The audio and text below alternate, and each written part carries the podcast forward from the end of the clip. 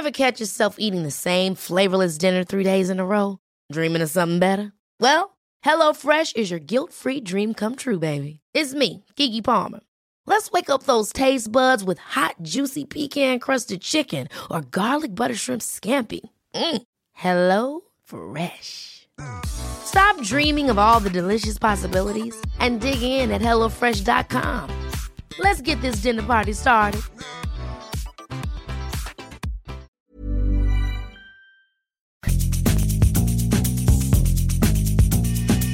La misma vela, pero con un nuevo formato. Y un estilo único, incluyente, irónico, irreverente y abrasivo. Aquí empieza Me lo dijo Abela con Abela Micha. Imagen del día.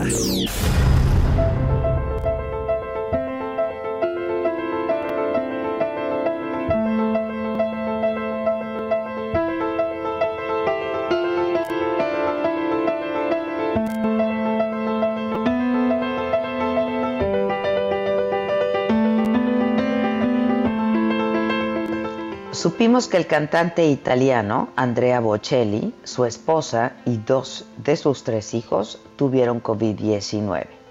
Dijo que pasó la enfermedad con pocos síntomas, solamente un poco de fiebre. El tenor de 61 años comentó que se hizo pruebas y el pasado 10 de marzo dio positivo, aunque realmente siempre se sintió bien.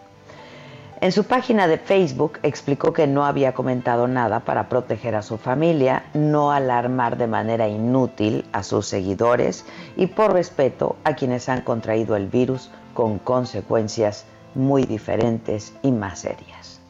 Bocelli y su esposa decidieron donar plasma para un estudio que busca un tratamiento experimental encaminado a pacientes graves.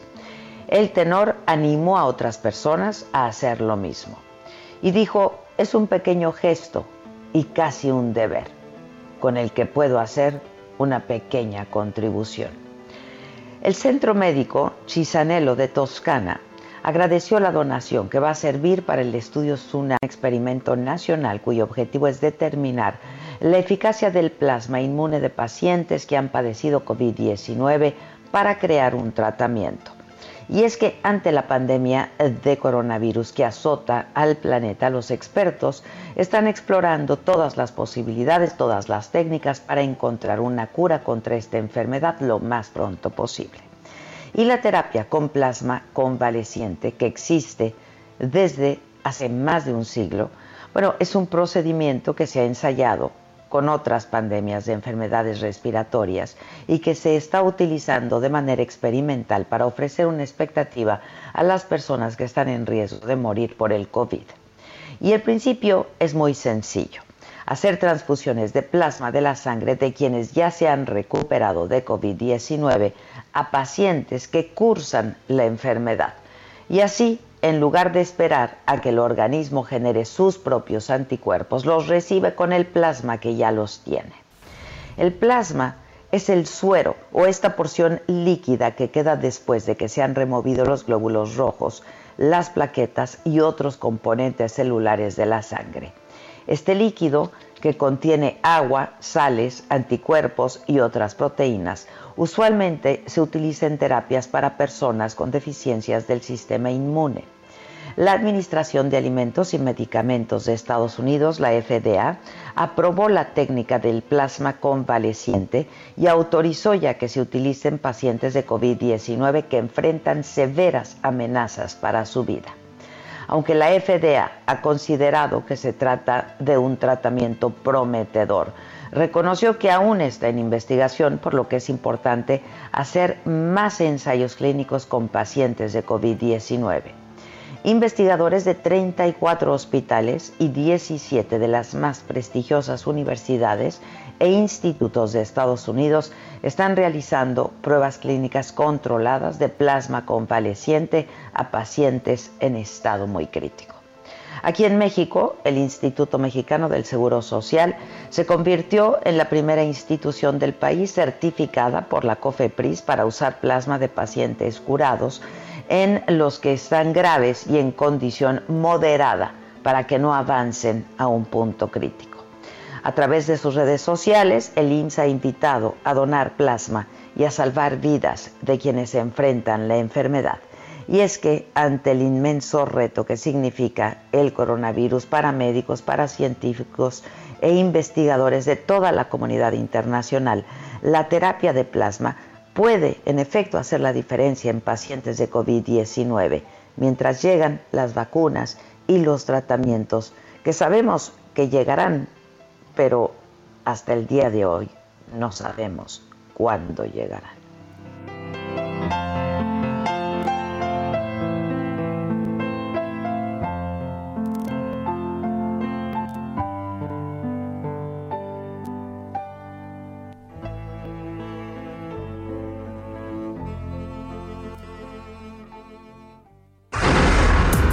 Resumen.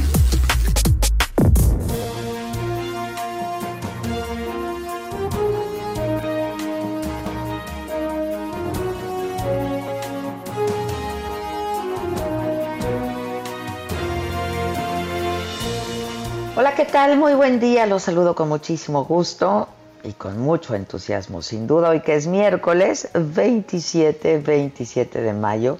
Y la verdad es que, pues esto ha significado un día más, pero también un día, un día menos, todo depende pues de cómo queramos verlo. Em, yo soy Adela Micha, hoy en las noticias el presidente López Obrador anunció en la conferencia mañanera de hoy que los 32 estados van a recibir en breve un fondo de contingencia de 60 mil millones de pesos y explicó que esta es una bolsa, eh, un, recurso adicional a sus participaciones que reciben las entidades federativas. Dijo el presidente eh, que pues hace un llamado a los gobernadores para no endeudar a sus estados. Es un fondo para eh, estabilizar presupuestalmente al gobierno federal en caso de una crisis es un fondo de 150 mil millones. Así existe un fondo de 60 mil millones para estabilizar presupuestos de gobiernos estatales.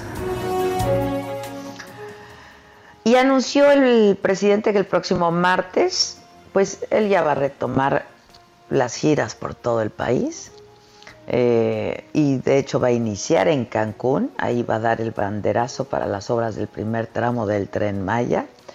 La gira de la semana próxima incluye Mérida, Campeche y Villahermosa, Tabasco.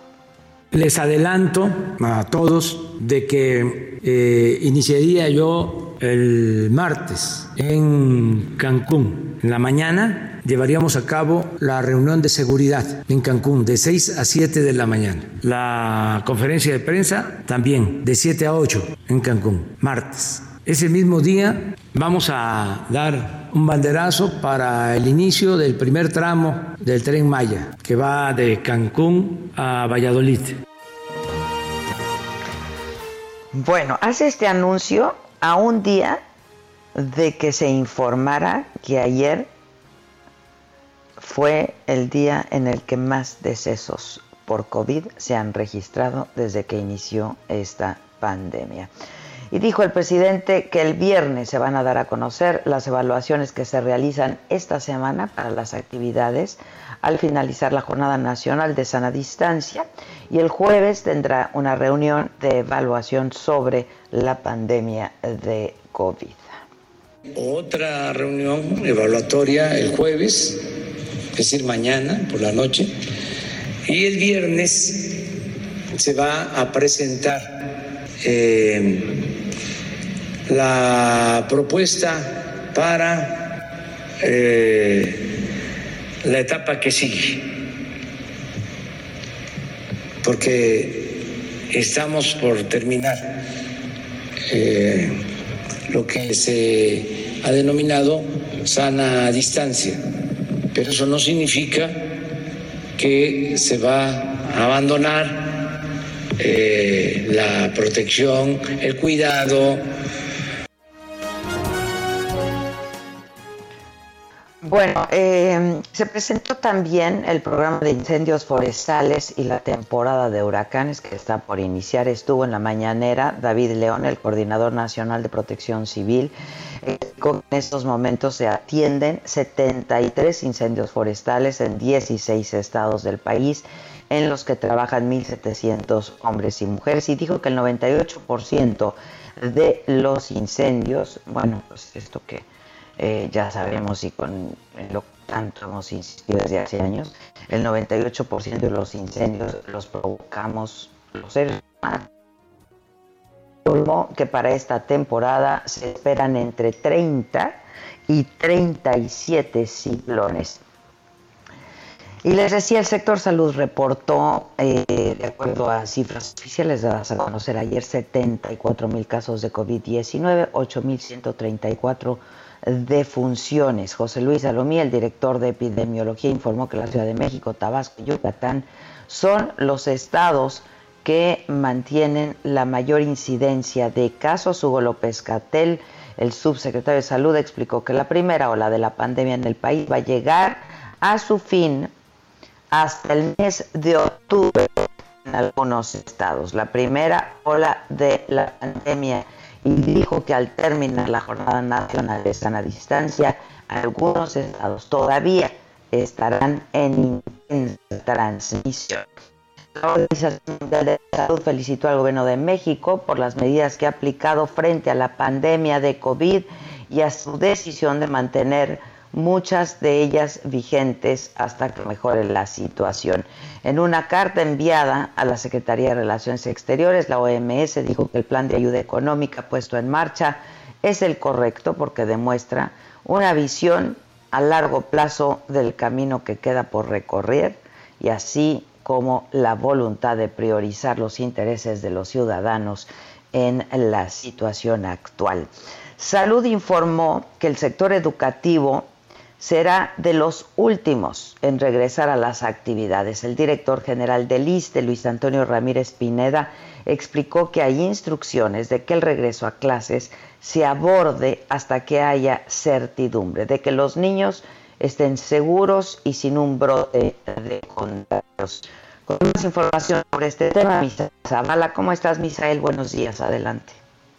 Buenos días, Adela. Pues como bien lo comentas, el titular del ISTE afirmó que el secretario de Salud, Jorge Alcocer Varela, dijo que ese tema eh, pues ya se abordará, el regreso a clases se abordará hasta que haya certidumbre y que haya disminuido esta famosa curva de contagios y para que los niños estén seguros y que no haya problemas o que no haya un brote eh, general de contagios. Esto lo dijo el director del ISTE tras una reunión que tuvieron, que sostuvieron ayer por la noche con el presidente Andrés Manuel López Obrador y el gabinete, el gabinete ampliado y el gabinete de salud, el gabinete federal y algunos legisladores eh, de Morena en, el, Palacio Nacional. También se le cuestionó al titular de salud sobre este tema, sobre el regreso a clases, y eh, bueno, dijo que eh, es uno de los temas principales que se estará abordando en estas reuniones, pero que por el momento no hay una eh, pronta reapertura del sector educativo en estos días. Eh, el, el, titular de salud dijo que eso todavía no y será de los últimos sectores en que van a abrir eh, después en esta pandemia por el coronavirus. En la reunión el secretario de Educación Pública también acudió y bueno dijo que eh, también en este regreso a clases se dará también de forma escalonada en algunos en algunos eh, estados donde no hay virus pero bueno, eso todavía está por decidirse porque ayer prácticamente eh, hubo más eh, muertes por estos por contagios de coronavirus, al registrarse en total 501 muertes en un día. Y bueno, estas cifras eh, ponen al gobierno federal en una disyuntiva de, de todavía no aperturar el sector educativo y bueno, el jueves se volverá a reunir el gabinete federal con el presidente Andrés Manuel López Obrador y el tema principal será el regreso a clases, Adela. Pues estaremos atentos de la información que se dé. Muchas gracias por lo pronto, Misael. Buenos días. Gracias, buenos días. Gracias. Aparte, bueno, pues es una buena medida. Luego de que algunos gobernadores plantearan la posibilidad de establecer semáforos estatales de riesgo para la reapertura de actividades en los estados, La secretaria de Gobernación, Olga Sánchez Cordero, aseguró que solo se va a operar el semáforo federal de riesgo epidemiológico, porque dijo no se pueden tener distintos criterios de reactivación. Este, a mí no me ha quedado claro, la verdad. Este, Paris Salazar, reportero del Heraldo, a ver si tú nos puedes aclarar. Este, primero, pues cada estado iba a tener su propio semáforo. Después que iba a ser la federación. Después que, este, total, ¿cómo va a estar Paris? Buenos días. Buenos días, Adela, amigos del Heraldo de México. Así es, y es que la secretaria de Gobernación, Olga Sánchez Cordero, aseguró que no se implementará ningún semáforo local de riesgo para la reapertura de actividades en los estados. Señaló que solo se va a operar el semáforo federal de riesgo epidemiológico. En la reunión con los mandatarios de la Confederación Nacional de Gobernadores, Sánchez Cordero señaló que el ritmo de la reapertura de las actividades lo va a marcar el semáforo federal que no se pueden tener distintos criterios para la reactivación.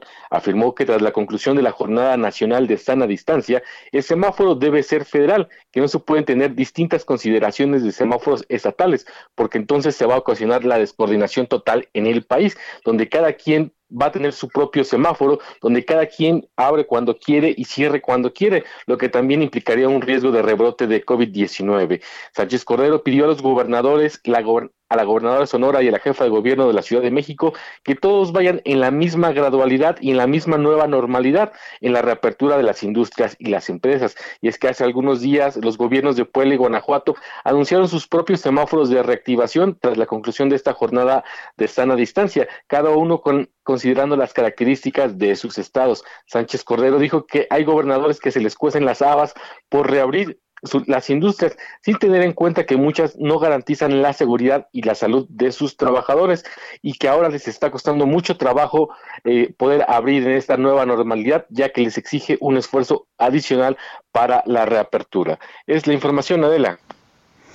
Bueno, pues gracias, Paris, gracias. Por lo pronto en Jalisco, ahí el gobernador Alfaro ya dijo que pues, el Estado va a mantener su independencia de la federación este, y que, bueno, pues desde que inició la crisis, Jalisco trazó su propia estrategia y que se mantiene y se va a mantener firme en ella, cosa que es cierta. Mayeli Mariscal, corresponsal del Heraldo allá en Jalisco desde Guadalajara, nos informa cómo estás, Mayeli. Hola, ¿qué tal Adela? Muy buen día, buen día a todo el auditorio. El gobernador Enrique Alfaro Ramírez, eh, como ya lo ha venido mencionando en reiteradas ocasiones, eh, pues una vez más comentó después de sostener una reunión virtual con el Gabinete de Autoridades de Salud Federal que la entidad eh, permanecerá en ruta con las estrategias que hasta estos momentos se han establecido para hacer frente a la emergencia sanitaria y eh, que sostiene eh, la reactivación económica. Sobre todo, eh, ya se empezaron a repartir estos distintivos en algunos negocios que siguen los protocolos y sobre todo también comentar que desde Jalisco tenemos eh, pues una medición también eh, que dista en algunas ocasiones de los números de la federación. Esto por la estrategia de Radar Jalisco que tiene que ver con la aplicación de más pruebas rápidas para la detección de coronavirus y pues también con estos planes ya de reactivación. Por lo tanto, el gobernador Enrique Alfaro Ramírez una vez más hizo el llamado a que se respete la autonomía de los estados y municipios, tal y como incluso el presidente de México, Andrés Manuel López Obrador, lo expresó el pasado 13 de mayo, en donde dijo que, eh, pues, de acuerdo a las características, cada entidad, cada municipio podía tomar esta determinación de hacer frente a la, a la emergencia sanitaria. Así es que, de nueva cuenta, pues Enrique Alfaro Ramírez dijo que sí, están consultando expertos, sobre todo de la Universidad de Guadalajara. Hay que recordar que también han estado sosteniendo reuniones en bloque con los gobernadores del centro occidente bajío, en donde también se han eh, puesto en marcha pues algunas decisiones que no necesariamente son las mismas que desde la federación se están estipulando eh, pues para o que deberían de hacerse eh, pues ejercerse en las demás entidades. Así es que esperemos también el próximo viernes, ya anunció el gobernador que estaría dando algún anuncio para esta reactivación del próximo eh, primero de junio, a ver cómo es que van a empezar poco a poco a abrir estos negocios que ya no son eh, de actividad esencial, sin embargo, que ya puedan contar con estos distintivos y tengan pues los protocolos sanitarios eh, necesarios para resguardar la salud tanto de los empleados como de sus clientes. Esa es la información. Pues sí, bueno, pues muchas gracias. Gracias, Mayeli. Esta que les voy a platicar es de verdad una tragedia. En Tamaulipas, un joven, un adolescente, 13 años, se ahorcó. Había, acababa de tomar sus clases virtuales de primer grado de secundaria. El director de la escuela del que era alumno, este jovencito, explicó pues que era un estudiante ejemplar con excelente aprovechamiento, que nunca faltaba clases, en fin. Este Carlos Juárez nos tiene la crónica de pues esta una tragedia de verdad, corresponsal del Heraldo Carlos. Hola, ¿qué tal? Adela, buenos días, un gusto saludarte a ti y a todo tu auditorio. Recordarás que hace algunas semanas platicábamos sobre lo que decía la Asociación de Padres de Familias de la zona sur de Tamaulipas al estrés en que estaban cayendo algunos estudiantes, sobre todo porque no sabían si iban a pasar el ciclo escolar o qué iba a pasar con sus calificaciones. Bueno, pues resulta que un estudiante de 13 años se suicidó con un mecate azul, aprovechando la soledad de su habitación, donde se ahorcó con una cuerda que sujetó a su cuello y el otro extremo a la viga de techo, en donde dejó caer el peso de su cuerpo hasta quedar sin vida. Los, los hechos ocurrieron, según la misma información por parte de la Fiscalía General de Justicia de Tamaulipas, en la colonia Cuauhtémoc del municipio de Río Bravo, allá en la frontera tamaulipeca. Cabe hacer mención que eh, los familiares llamaron a los cuerpos de emergencia, sin embargo, ya no presentaba signos vitales. Ante esta situación, la Secretaría de Educación en Tamaulipas externó su condolencia a la familia de este jovencito de apenas 13 años y es algo que llama mucho la atención que después de haber tomado sus clases en línea, este joven se haya decidido ahorcarse. Incluso el día 15 de mayo se comunicó con algunos de sus maestros para felicitarlos y decirles que ya quería regresar a, clases, a las escuelas, a las clases presenciales, claro. Reveló el director de plantel de las que, eh, bueno, pues este jovencito, como lo acabas de mencionar, de la Escuela Secundaria Técnica Moisés Sáenz Garza, pues era un jovencito ejemplar y bueno, hasta el momento se desconoce cuál es el motivo real de por qué este alumno de apenas 13 años haya decidido quitarse la vida ahorcándose con un mecate. En otra información, Adela, déjame comentarte que hace unos momentos se acaba de dar a conocer que unos individuos desconocidos rociaron gasolina y le prendieron fuego a un hombre que estaba durmiendo sobre una banqueta esta madrugada en la colonia Miguel Hidalgo de Ciudad Nueva Tamaulipas. El sujeto presentaba eh, quemaduras de segundo grado y fueron los gritos de terror para estarse quemando lo que alertaron a los vecinos. Fue, fue llevado a un hospital en la ciudad de Tampico para recibir atención médica. Sobre los responsables no se sabe nada. Ya para concluir mi reporte por Tamaulipas, eh, Adela, te comento que durante el día de ayer una madre de familia y su hijo se llevaron el susto de su vida debido a que el auto donde viajaban durante eh, la mañana ahí sobre el crucero de Anáhuac y Río Pánuco de la ciudad de Neularo cayó en un enorme socavón provocado por las últimas lluvias que se han registrado en esa zona de Tamaulipas. Híjoles, bueno, pues muchas gracias. Gracias, Carlos, por el reporte. Triste, triste noticia, la verdad. Oigan, este, les quiero contar de eh, pues esta campaña, una nueva campaña eh, que ha presentado la Secretaría de Gobernación que se llama Cuenta hasta 10 y saquen la bandera de la paz.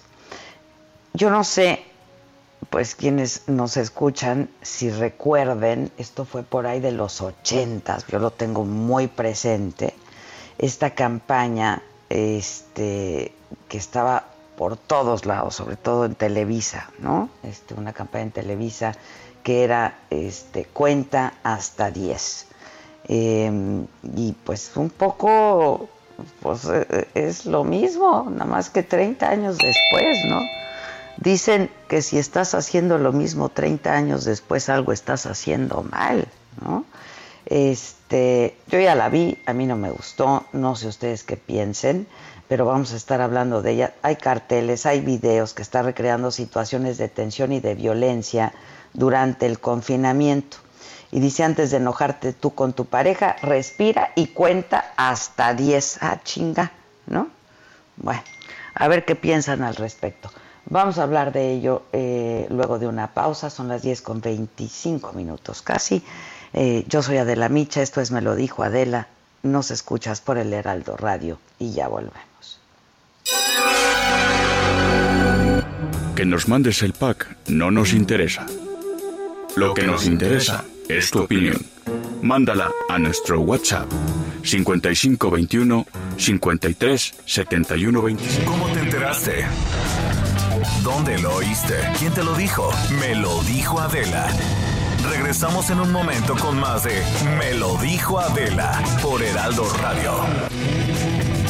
Continuamos con el estilo único y más incluyente, irónico, irreverente y abrasivo en Me lo dijo Adela por Heraldo Radio. Que nos mandes el pack no nos interesa. Lo que nos interesa es tu opinión. Mándala a nuestro WhatsApp 5521 53 71 26. En Me lo dijo Adela, te leemos, te escuchamos y te sentimos. Tiquitiquitín, tiquitín.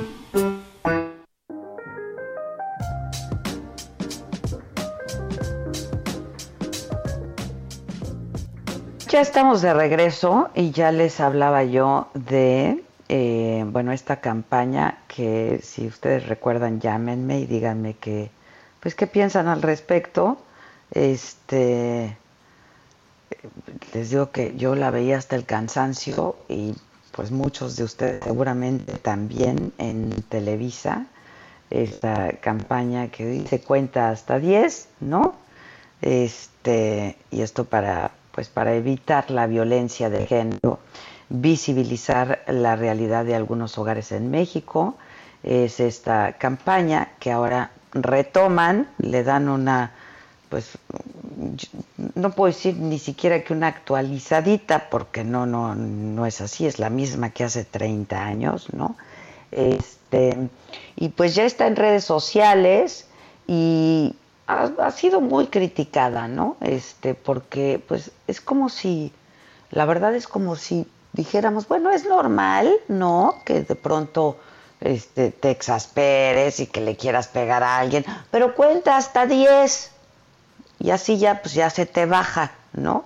Pues no, pues no, no, no es normal, ¿no? Y esto puede normalizar la violencia y este y pareciera que lo que se pretende es negar que existan agresiones que en muchos casos llegan hasta el feminicidio, ¿no? contra mujeres y contra niñas. Entonces, es, eh, es una campaña que fue presentada por el vocero de la presidencia el día de ayer. Este se llama Cuenta hasta 10 y saca la bandera de la paz, su pañuelito blanco. ¿no? Este, entonces, bueno, eh, hemos buscado a Lorena Villavicencio, este, es diputada por Morena, eh, con ella hablamos siempre de estos temas y además, eh, pues ella ya ha expresado, lo hizo inmediatamente después de que se presentara esta campaña, su opinión sobre ella. Lorena, ¿cómo estás? Buen día. Muy bien, Adela. Pues aquí sorprendida igual que tú con esta campaña. No, es que... ¿Me escuchas? Sí, te escucho muy bien, Lorena. Es que yo ya no sé qué nos sorprende porque van las otras. Exactamente, pero además nos hace sentir como chavas ducas, ¿no? sí, sí, sí. Qué de vu, ¿no? Esto ya lo vi, o sea, esto ya lo vi. Exactamente. Bueno, yo, yo lo que creo, ahí hablando en serio, es que eh, desde luego que es una campaña eh, que a lo mejor podrá tener buenas intenciones, pero que está eh, olvidando que hay diferentes tipos de violencia en este país, no solamente este tipo de, de reacciones, si no hay violencia de diferentes grados y tipos, violencia económica, violencia psicológica, y me parece que nuevamente nos ponen a las mujeres, a las víctimas también lo diría en términos generales, como las que se tienen que responsabilizar de la violencia del agresor. O sea, yo tengo que respirar diez veces para que no me agreda el que tengo enfrente. Eso me parece que es absolutamente eh, incorrecto. Estas no son campañas como las que necesitamos en un país que ha normalizado todo tipo de violencias y donde efectivamente, como tú lo decías, las mujeres están en riesgo. Y las mujeres tendrían que conocer primero cuáles son los tipos de violencia que existen. Esta sería una campaña más completa. Y a partir de ahí también que conozcan sus derechos y, qué, y cómo tendrían que proceder porque aquí me parece que le estás quitando la responsabilidad al agresor y se le estás otorgando la responsabilidad a la víctima, de que la víctima se tiene que controlar y no el agresor tiene que hacer un trabajo y asumir las responsabilidades de sus actos. Y bueno, no esperaba esto de como la gran propuesta frente a una pandemia tan grande, tan extendida como es la violencia contra las mujeres, que además lleva muchos años en este país, que es endémica, y bueno, yo esperaría que, que, la, que todo, todo el, grupo de personas importantes, de funcionarios que estuvieron en este, en este evento, hubieran declarado que iban a generar una política de Estado donde se, se, empezaría obviamente sí con una campaña de prevención, pero una campaña de prevención que nos ofrezca un panorama completo a todos los ciudadanos, nosotros no vamos a completar nuestra labor legislativa de la hasta que los ciudadanos, hombres y mujeres, conozcan plenamente sus derechos y que les demos todas las facilidades y que garantizamos el ejercicio de los mismos. Entonces me parecería que las campañas tendrían que ir orientadas justamente al conocimiento de los tipos de violencia y, insisto, y los derechos a los que los que deberíamos estar ejerciendo plenamente todos los días las mujeres y uno de ellos muy importante, una vida libre de violencia. Ahí no hay un solo mensaje que, que genere, eh, que refuerce esta idea de que las mujeres no somos sujetas de violencia, que tenemos los mismos derechos que los hombres, que tenemos que ser respetadas, que los niños también tienen que ser respetados. Y no pedirle a los niños que respiren frente al padre que es el agresor. ¿Por qué? No me parece, no, por eso no puedo aceptar que esta sea una propuesta seria. Ni que el agresor, tampoco podemos normalizar que el agresor, este, que está violento, pues respire hasta 10 para calmarse, como si fuera una, ¿no? Una manifestación normal. Ayer que les, les enseñé a mis hijos la campaña, los 12 me dijeron, es broma, mamá. Y les dije, a ver, explíquenme por qué es broma. Y me dijeron, pues porque no porque evidentemente quien agrede así tiene un problema, o sea, no se trata solo de respirar hasta 10. Exactamente. No, los agresores tienen un problema que no puede ser atendido con respiración, si no, pues si no ya lo tendríamos más que superado el tema. Pues sí, pues sí, pues sí, no, terrible. Y, y, y, y mira, me duele que sea la secretaria de, la, de, Gobernación, Olga Sánchez Cordero, quien presente también el, el, la campaña. No, no, o sea, ¿qué pasa? Y el presidente negando cifras, negando datos, negando realidades. O sea, me parece terrible, ¿eh?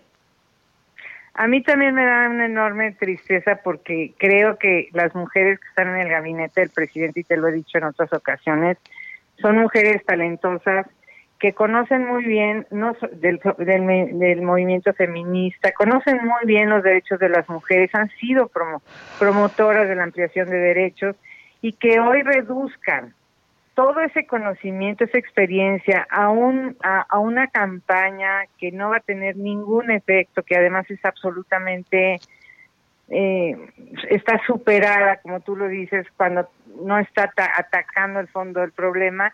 Y, y yo creo que el presidente de la República debería hacer un replanteamiento. No puede estarse relacionando así con el movimiento amplio de mujeres que lo único que está exigiendo y por eso yo la apoyo sin reservas. Estamos pidiendo que se reconozcan las cifras, que sea para que se puedan atender adecuadamente Y yo insistiría, tendríamos que declarar una alerta de género en todo el país eh, para que empecemos una coordinación verdadera y una política integral en, en todo el país que esté encabezada por la Secretaria de Gobernación con todos los gobernadores y presidentes municipales y que además tengan suficiencia presupuestal.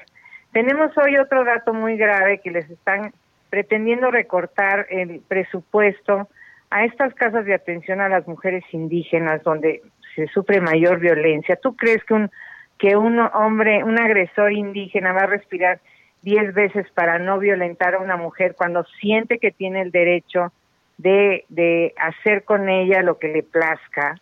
O sea, no es posible que, que, tengamos un pensamiento tan reduccionista y que no tengamos la empatía suficiente, y lo digo con mucho respeto, con pero con mucha claridad, no podemos continuar con esta línea de acción hacia las mujeres, hacia las feministas, que además merecen una respuesta puntual sobre cómo, cómo estamos en términos eh, de números, que no es, no, es, no es lo importante los números, lo importante son las personas, pero sí tenemos que tener claridad en esta danza de cifras que ha llevado a muchas mujeres, lamentablemente, a establecer este tipo de políticas públicas para tratar de distraernos sobre el tema fundamental que queremos saber específicamente cómo están las condiciones de violencia de las mujeres para que se inicie una política de Estado integral, coordinada, y, que vaya al fondo del problema. Hay agresores en este país, yo lamento decírselo al presidente de la República, las familias no son como las está viendo, no todas viven en, armonía, hay un problema de violencia normalizada, hay un problema de desigualdad hacia las mujeres que tiene que reconocer el presidente de la República pues este tan poca empatía, tampoco. Yo no no no no entiendo, de veras no no entiendo. Este, si me permites, Lorena, tengo también en la línea a Arusi Hunda del colectivo feminista Brujas del Mar, que además este pues se, dieron a conocer en todo el país, ellas son de Veracruz, se dieron a conocer en todo el país justamente por el movimiento Un día sin, sin mujeres. Arusi, ¿cómo estás? Buen día. Hola, ¿cómo están? Buenos días. Pues aquí está Lorena Villavicencio, tú y una servidora hablando de este tema, esta nueva campaña que presentaron ayer de cuenta hasta 10, este, que nos tiene muy enojadas y muy indignadas, ¿no? Sí, bastante, sí, sí saca de onda, la verdad, porque aparte no sé si notaron, pero justamente el, el spot ni siquiera habla de violencia contra la mujer, ya que la mujer que sale sale como una agresora y no como la agresora. Entonces es como de, de todas maneras el spot no le está hablando a las mujeres y no es que no exista este tipo de violencia hacia niños o hacia personas mayores o entre parejas o lo que sea, sino de que la mayoría de de los casos de violencia dentro del hogar, vaya, de 10, 9 son hacia mujeres, ¿sabes? Entonces es como de, ni siquiera hay una representación, ni siquiera dentro del mismo spot o campaña que intentaron ejecutar, se está reconociendo que hay un problema de violencia contra la mujer. No, es, es, es terrible, es terrible. Este Ustedes estuvieron, este, Arusi, ayer eh, subiendo varios, varios tweets, estuvieron posteando, ¿no? Y la verdad es que, eh, pues todos muy elocuentes en realidad, Arusi. Uno de ellos es, señor presidente, cuente hasta 10, ¿no? Este. Sí, claro. Es el número de mujeres. que, que son asesinadas a diario. Y fíjate que nos contestó justamente María Salguero, y nos dijo que ya no son 10, son 11. Subió ahorita en abril. Subió en abril a 11 mujeres que son este asesinadas víctimas de violencia de género cada día en nuestro país. Y se señor presidente, cuente hasta 10, porque hasta 10 son las mujeres que mueren al día. Esto, esto es terrible, Lorena. Sí, es terrible y, coincido plenamente con Arusi y además quiero aprovechar que está aquí para decirles que lo que han hecho como movimiento de mujeres y feministas para nosotros ha sido un impulso muy importante. necesitamos las mujeres todas articularnos para, para realmente lograr políticas públicas que atiendan el problema de la violencia de género. Efectivamente, los anuncios están no están reconociendo la violencia que sufrimos las mujeres, porque yo en el fondo creo que el presidente no entiende que esta violencia se deriva de la grave desigualdad que seguimos teniendo a las mujeres. Hay muchos elementos que representan claramente esa desigualdad, como ganar distinto, como ser las responsables únicas de los cuidados en las casas, como hoy ser prácticamente las responsables de un tercio de los hogares en este país. O sea, seguimos viviendo mucha desigualdad y esto obviamente ha provocado una enorme violencia porque los hombres siguen sintiendo que tienen derechos sobre nosotras. Entonces, sí le pediría yo, yo insisto que el presidente de la República es quien decide en el fondo todas las políticas públicas importantes de este país. Y creo que la exigencia que sigue, además de bajar esta campaña de inmediato, porque realmente nos ofende, deberíamos generar una ruta de trabajo con la sociedad civil organizada, con este movimiento amplio de mujeres, sentarnos, dialogar y buscar la mejor ruta para erradicar la violencia en este país y para ir cambiando estos estos estereotipos que tanto daño nos han hecho a las mujeres y, que y que bueno que que justamente son estos estereotipos los que permiten que las mujeres seamos violentadas en nuestras propias casas. Entonces yo te felicito, Arusi, hagamos muchas cosas juntas, respetando nuestros espacios y nuestras formas de comunicarnos pero lo importante al final es que nos veamos reflejadas en el presupuesto y que seamos la prioridad en este país, que así como se tomó el tema de la pandemia del COVID-19, eh, se asuma claramente que esta es una prioridad. Somos somos más de la mitad de la población, somos el grupo mayoritario de este país y necesitamos que se nos garantice nuestra nuestra vida libre de violencia y el acceso a la justicia entre otros derechos, porque yo siempre digo que la violencia acaba minimizando o anulando los derechos de las mujeres y de las niñas. Algo sí. Claro, claro, completamente de acuerdo, porque hay que hacer toda una reestructuración de, del sistema de alguna forma u otra. Eh, vaya, lo que llama mucho la atención es también que este es el, el gobierno con, con más presencia de mujeres dentro dentro de, de todas las instituciones y aún así, ¿no? Entonces yo creo que sí hay que empezar a empujarle por ahí, tal vez empezar a articularnos más, como, como dirían por ahí, y trabajar todas juntas para poder llegar a los fines que tenemos pensados, que es obviamente que las, que las mujeres puedan vivir sin violencia. Pues Exactamente. miren, yo insisto, yo creo que nosotras estamos haciendo nuestra parte, pero sí enoja muchísimo que esto venga por parte del gobierno, ¿no? pues sí, yo espero que nuestras diputadas, porque somos la legislatura de la paridad, estemos muy atentas y que realmente podamos también hacer un trabajo, un esfuerzo de articulación al interior de la Cámara y que pongamos por encima de los intereses partidarios, que pongamos el derecho de las mujeres en nuestro horizonte.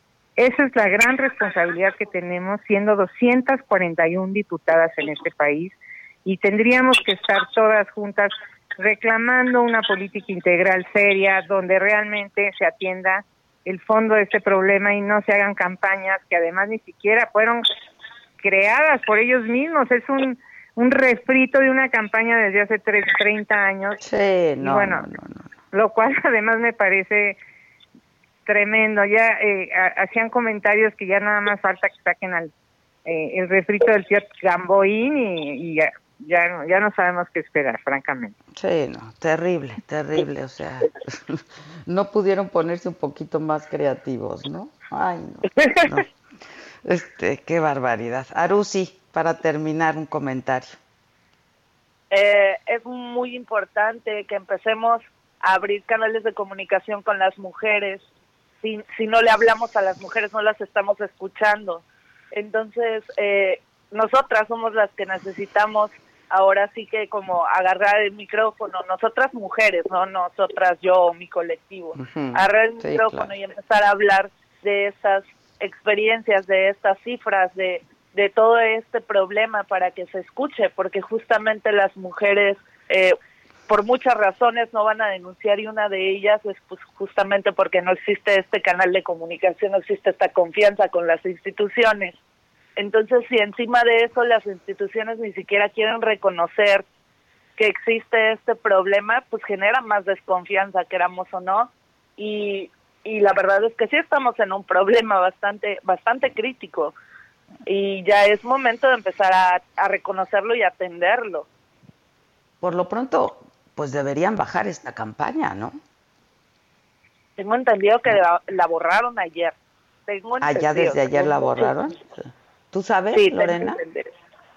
Sí, creo que sí bajaron la campaña, espero que, que- que haya sido así, bajaron la campaña, pero me parece que sí se tendrían que empezar, eh, eh, pensar claramente los contenidos de una campaña, que sí hace falta una campaña Claro.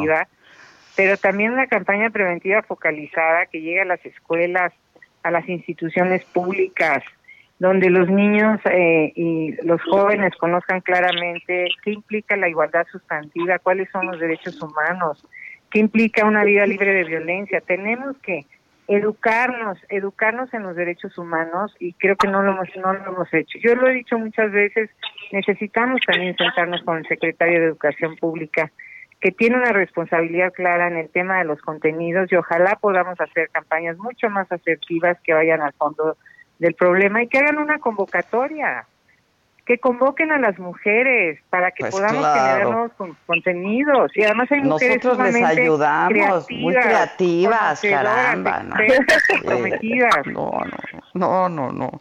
Es que cualquiera lo hubiéramos podido hacer mejor. Miren, yo he participado en varias campañas, Lorena, tú también, este, Arusi, tú también, este, en varias campañas en contra de la violencia eh, a la mujer. Y cualquiera es mejor que esto que estamos viendo. No, esto, esto de veras, yo, a mí, yo ayer que, que lo vi, me, me enojó, me indignó, me sentí mucha frustra mucha frustración, mucha impotencia porque hay un gobierno y hay un presidente de la República que no está entendiendo nada de esta problemática, ¿no? La verdad. Pues sí, le pedimos yo, a- yo al sí presidente que no nos ponga enfrente, estamos de lado y queremos que este país cambie, pero que cambie reconociendo un fenómeno que vivimos todos los días las mujeres, que es la violencia, y tenemos derechos. Que no se le olvide al presidente que tenemos derechos, porque yo ayer leí una declaración que hizo con que los delincuentes son buenas personas y tienen derechos. Entonces, yo le diría, las mujeres somos más de la mitad de la población de este país, podemos definir una elección si lo decidimos y tenemos derechos. Y el primer derecho es a preservar la integridad y la vida. Pues sí, sin duda. Gracias, Lorena. Gracias, muchas De gracias. nada. Arus, inventa, Nos vemos. invéntense Arusi. algo, ¿no? Por ahí. Invéntense algo. Gracias a ustedes, muchas gracias. Este, a ver, solamente para, pues, para que quienes no conocían eh, esta campaña que se hizo hace 30 años, tenemos el, la de hace 30 años y la que se presentó ayer. Vamos a ponerla antes de irnos a una pausa.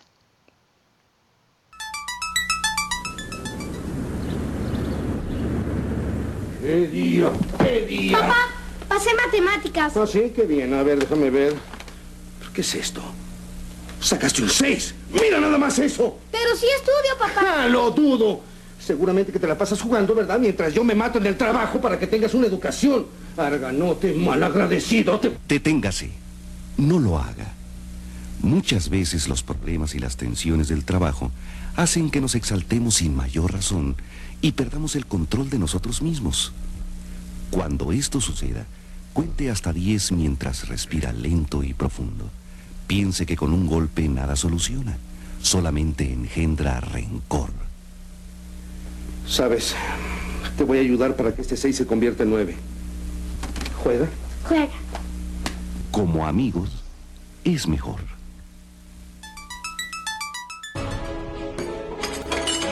Antes de que la violencia se apodere de ti.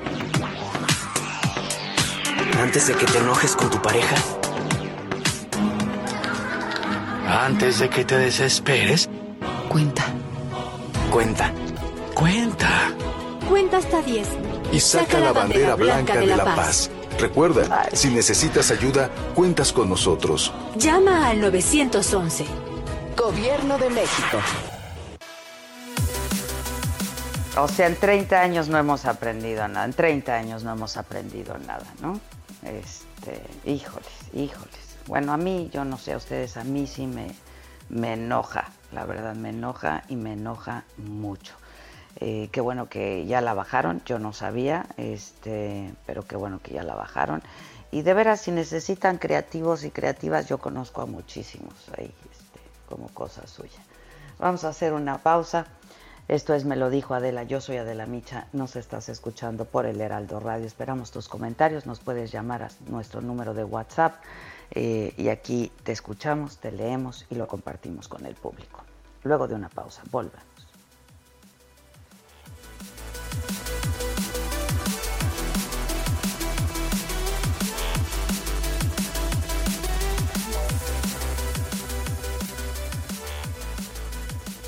¿Cómo te enteraste? ¿Dónde lo oíste? ¿Quién te lo dijo? Me lo dijo Adela. Regresamos en un momento con más de Me lo dijo Adela por Heraldo Radio. Continuamos con el estilo único y más incluyente, irónico, irreverente y abrasivo en Me lo dijo Adela por Heraldo Radio.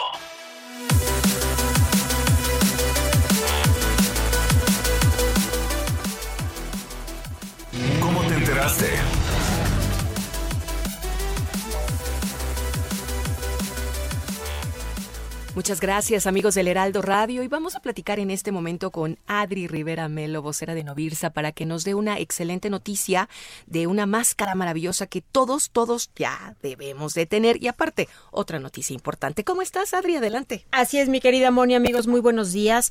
Bueno, pues les comparto que la directora de la Organización Panamericana de la Salud dijo que no es momento de flexibilizar las restricciones impuestas para controlar el virus, ya que ayer México sufrió el día más letal por el COVID-19. Esta es una noticia importante y por eso mismo tenemos que continuar protegiéndonos, protegiendo la vida de los Claro. nuestros y pues la propia, por supuesto. sí. Por eso estamos distribuyendo máscara hospitalar que es utilizada por servidores de la salud en contacto directo con pacientes contagiados de COVID-19 y nos protege de tocarnos la cara para no contagiarnos. claro, ojos, nariz y Es de uso hospitalario y la máscara hospitalar se lava en casa y su mica tiene garantía de hasta seis meses. Excelente. Y bueno, pues tenemos El el, hot hot sale, exactamente, el hot sale, porque cuando adquieren el paquete con cuatro máscaras hospitalar, reciben el kit SOS Protect que tiene dos geles esterilizantes especiales para manos, un rolón para proteger tu nariz y tu boca. Y bueno, pues si pagas con tarjeta bancaria, puedes elegir entre dos regalos: un esterilizador en aerosol o esta bolsa esterilizable para mantener tus compras seguras y alejadas de los virus. Perfecto. Hay que marcar. Sí. Es el 800 23 mil. Repito, 800 23 mil. Y bueno, pues invitarlos a que nos visiten en hospitalar.mx porque Novirsa es la única compañía con productos de nivel hospitalario y no de uso doméstico. Exacto, y esta compra puede salvar tu vida, amiga, amigo, y también la de los tuyos. Así es que de nuevo el número y ahora sí nos vamos. Claro que sí, es el 800 23 mil. Gracias, Adri. Buen día. Regresamos. Que nos mandes el pack no nos interesa. Lo que nos interesa es tu opinión. Mándala a nuestro WhatsApp 5521 53 71 26.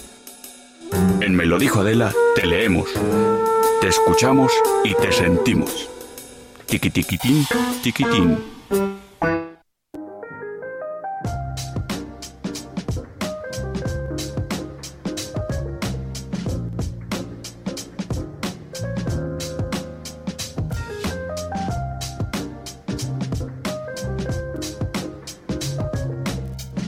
Estamos de regreso. Estamos de regreso. Este. Maca. Sí, cuenta hasta 10, cuenta hasta 10, aquí estoy. Hijos, qué enojada me puse yo ayer. ¿Cómo estás? Pues bien, yo también eh, enojaba, hijo, pero sabes que bien ardida, la neta es que ya arde. O sea, ¿cómo, ¿cómo cuenta hasta 10? ¿Qué, ¿Qué sigue? ¿El ojo mucho ojo? O sea, digo, si ya vamos a andar con esas. Oye, pero este a ti no te tocó esa campaña, pues eres eras una esto fue en los ochentas. Me, Sí me tocó, ¿eh? Me, tocó Pero estabas muy chiquita. Sí, pero fue muy famoso, ¿no? Y se quedó ya el, no, pues cuenta hasta 10 y que sí da risa, pero, pero no en este tema y no en este momento. O sea, esa es la respuesta al momento que estamos viendo a las cifras que están dando. Sí, pero no, no, no es para que dé risa, pues si no es una parodia, ¿no? Este, Exactamente. si no es una parodia. Te digo que yo ayer, este, si escuchabas mi entrevista, lo comentaba con Lorena, este y con sí yo ayer que les platiqué a mis hijos, los dos me dijeron, ¿cómo? Es broma, ¿no? Es que parece, parece, ahora que ya regresa la parodia, es broma, pues, ¿no? parece. Pues sí, pues sí. No, es, es a mí sí me, me, enoja, me enoja muchísimo porque es este pues es, a, ver, es como no, no, no, no, no, no darse cuenta, ¿no? O sea, invisibilizar un problema que es real. ¿No? Y minimizarlo, no es porque se desespere la o sea, la violencia intrafamiliar no se arregla contando y teniendo paciencia. no hay manera. O sea, es estar como que romantizan esto, ¿no? Y la familia fraterna, y hay que ser pacientes y todos somos buenos. Sí, ok, pero hay casos en las que eso no existe y es un problema y hay mujeres que mueren por eso en su propia casa. Diez cada día, por cierto, ya once. ya once, entonces cuente hasta eh, once, pero las mujeres. No sé si viste, cuente hasta once. No sé si viste un video también que mandé ayer al chat, en donde hay una, un grupo de mujeres, mujeres indígenas, de Tabasco que le hacen una denuncia muy fuerte y le hablan directamente en este video al presidente López Obrador. No sé si podamos escuchar un poco de este video. Yo tengo en la línea telefónica Alicia Jiménez porque nos dimos a la tarea de buscarla. Es una activista indígena de Tabasco. Este, a ver si podemos escuchar un poco de este, del audio de este video. Licenciado Andrés Manuel López Obrador, este mensaje es para usted. Hace un momento nos vinieron de la Comisión Federal de Electricidad, nos vinieron a desmantelar todo lo que es el alumbrado eléctrico de nuestra planta de, exótica textiles. Y hace un mes vinieron en la madrugada y nos cortaron la luz y se desmantelaron todo, todo nos robaron. Y no se vale porque todo esto nosotros lo ganamos con sangre, con cárcel y a usted le consta, porque le mandamos cartas cuando Núñez, su amigo, por cierto, que usted lo abraza muy bonito, nos mandó a reprimir varias ocasiones en el 2015. Nos mandó a la cárcel cuatro meses y a usted le mandamos carta y lamentablemente guardó silencio porque nunca nos contestó. Ahora hace poco nos cortaron la luz, nos instalamos y hoy, hoy que vino la Comisión Federal de Electricidad, se lo dijimos y se lo advertimos que si vuelven, aquí va a haber sangre, y usted es el directo responsable, porque hace 26 años, cuando usted no era gobierno, pedía a la gente, a los ciudadanos, al pueblo, que se declararan en resistencia civil. Y usted lo apoyó, usted avalaba. Hoy que es gobierno, en vez de que ayude a la gente, porque gracias a la gente usted está sentado donde está. Y no se vale, licenciado. Así es que de una vez se lo decimos. Nos mandaron a la cárcel, pisotearon nuestros derechos. Esto es parte de este video. Alicia Jiménez está en la línea telefónica. Este, Alicia, ¿cómo estás? Buenos días, eh, licenciada de la Micha. Muchas gracias por este espacio que, que nos da a, nuestra cooperativa exótica Textiles. Eh, muchas gracias eh, por tomarnos en cuenta, por por este por compartir nuestro video para que nuestra denuncia llegue a, a, los oídos del presidente de la República porque este no es la primera vez él ya sabe de nuestra lucha él ya sabe de, de, todo lo que ha acontecido, este movimiento que hemos, que hemos caminado durante 11 años de lucha. Alicia, dime algo, este, ¿cuántas mujeres hay en esta, en este, en esta cooperativa? En esta cooperativa vemos eh, 50 compañeras. Eh, en este momento trabajamos en la planta 15 o 20 compañeras y el resto trabajan desde sus casas. Así se está manejando ahorita, en este momento. Pero somos Debido a la pandemia. Exacto, sí. Sí. Y este y pues lamentamos este hecho. Nosotros solo solo queremos dialogar con él, dialogar con el presidente de la República, porque este ya lo hemos buscado, le hemos mandado cartas y, y no nos contesta. Lo mismo hicimos con la senadora Mónica Fernández Balboa, tampoco nos contesta la paisana. Entonces, se creen dioses, no nos contestan las cartas. El director general de, de, de Pemex, el ingeniero Octavio Romero Oropesa, tampoco nos responde. Ya le hemos mandado cartas. Fuimos a entregarlo a, a la de Pemex en la Ciudad de México, pero tampoco responde a nuestros oficios. Ahora, yo entiendo, Alicia, porque lo dicen ahí en su video, y tú lo dices con todo. Eh, eh, tú dices con toda claridad ahí en tu video que tú este, ya le entregaste una carta al presidente, pero que además lo viste personalmente, ¿no? Los encontraron y lo viste y le explicaste. Y te dijo, paisana, yo voy a atender este asunto.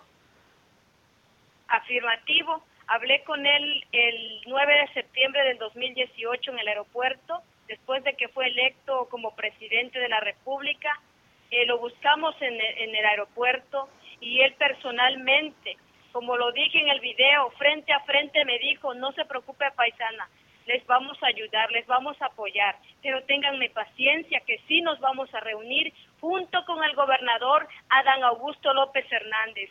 ¿Y qué ha hecho Adán Augusto? No ha hecho nada, nuestras cartas no lo responden. Lo mismo el presidente municipal de Macuspana, Roberto Villalpando Arias, se cree un Dios todopoderoso.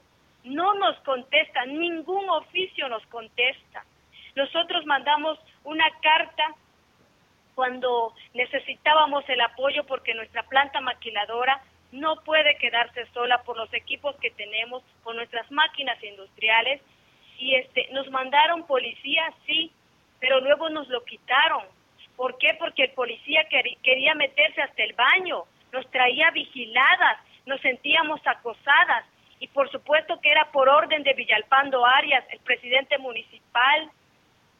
Entonces lo que hicimos fue decirle de que la planta en la parte de adentro no se iba a quedar. ¿Qué fue lo que hizo el director de seguridad pública? Llegar a levantarnos la seguridad, se llevó al policía y nos dijo que para nosotras no iba a haber nada y se lo llevó y nos quedamos ah. a la desventura. Pero ya lo que hicimos nosotros fue entre, entre las compañeras cuidar nuestra planta y eso es lo que estamos haciendo, eh, Ahora, dime algo, Alicia, ustedes forman esta, esta cooperativa, eh, son trabajadoras costureras de Exótica Textiles de Macuspán en Tabasco. ¿Ustedes forman esta, esta cooperativa hace 10, 11 años? No, no, nuestra lucha inicia 11, eh, tiene, tiene 11 años que inició, años. 11 años, pero este, iniciamos con pisos y fogones, que lo ganamos, tapizamos nuestras comunidades de pisos, porque, porque nuestras casas eran de tierra. De tierra. No teníamos, exacto. Nuestros niños de nuestras compañeras, eh, pues se arrastraban en el lodo, en la tierra, cuando llovía, porque aquí llueve mucho y este y ganamos esa lucha en el 2012. Entonces, iniciamos con ese nuevo sueño de una planta maquiladora donde pudiéramos nosotros tener un techo, un, un, un edificio donde nos podamos capacitar dignamente y tener un trabajo. Entonces, iniciamos el proyecto, fuimos al Instituto Politécnico Nacional a tocar las puertas en el 2010 y, afortunadamente la doctora Yolosochil Bustamante Díez nos abrió las puertas y en el 2011 nos dona un plan de negocios donde decía que era viable y factible la instalación de nuestra planta maquiladora en el municipio de Macuspana, Tabasco. Y de ahí, con nuestro plan de negocios, iniciamos la lucha que no creímos que nos fuera a durar tanto tiempo y que nos fueran a reprimir, licenciada. Ahora, este, llega la CFE, les corta, les corta la, la, luz porque ustedes tenían un adeudo. Tenemos el adeudo porque eh, la planta se construye, se nos entrega en el 2018 a finales de octubre, noviembre. Eh, iniciamos a trabajar prácticamente nuestra fábrica en el 2019. Pero cuando llega el presidente de la República, lanza su su este su programa, el programa de jóvenes construyendo el futuro, la cooperativa exótica textiles abre sus puertas para que los jóvenes para que se capacitaran en nuestra fábrica. Tenemos una máquina bordadora de cuatro cabezas, tenemos una máquina tejedora que hace cuellos y puños para los uniformes escolares y este y con esos equipos aquí con nosotras eh, se, se capacitaron los jóvenes. Y en la fábrica se pues por supuesto se utilizaron nuestras máquinas industriales y pues al paso de los días durante un año el incremento de la energía eléctrica fue ascendiendo y quizás debemos alrededor de 130 mil pesos durante un año. Y, y nosotros antes de eso mandamos cartas al Senado de la República diciéndole, explicándole que, que pues aquí en Tabasco no tenemos trabajo. Tabasco es el primer, primer lugar en desempleo y mandamos igual carta al presidente de la República, pero lamentablemente nunca nos contestaron. Y nosotros seguimos, nos confiamos. Sí, sí, sí. Y ahorita ustedes estaban fabricando eh, tapabocas, ¿no? Cubrebocas. Sí, nosotros desde, nuestra fábrica lanzamos un video donde le solicitábamos a los empresarios en este momento de pandemia que nos ayuden para que desde nuestras casas se fabriquen, porque no nos podemos concentrar en nuestra fábrica. Y, y gracias a Dios cayó un pequeño contratito que hemos venido sacando de a poco, de a poco a poquito, pero este, el, el, por ejemplo, mandamos el video, un ejemplo como hoy, y, y en la noche nos llegaron a cortar la luz hace un mes y se llevaron, se desmantelaron todo el cablerío, todo, no nos dejaron nada más que el poste de el poste. Entonces lo que hicimos entre todas juntar dinero para comprar todo todo lo que se necesitaba para la reinstalación y fue así como obtuvimos nuestra nuestra energía eléctrica de nueva cuenta. Pues ya el domingo que lanzamos el video, llegaron ya con la grúa listo, ya para cortarlos, pero como creyeron que era domingo, pues no imaginaban que estábamos ahí. Sí, y ya se lo qué hicieron ustedes? Se lo, dijimos, se, lo, se lo dijimos que no, no, no lo íbamos a dejar, no nos íbamos a dejar. La vez pasada, porque lo hicieron en la madrugada, como traidores, como siempre actúa el gobierno, porque así actúan ellos. Y este, y pues no nos vamos a dejar.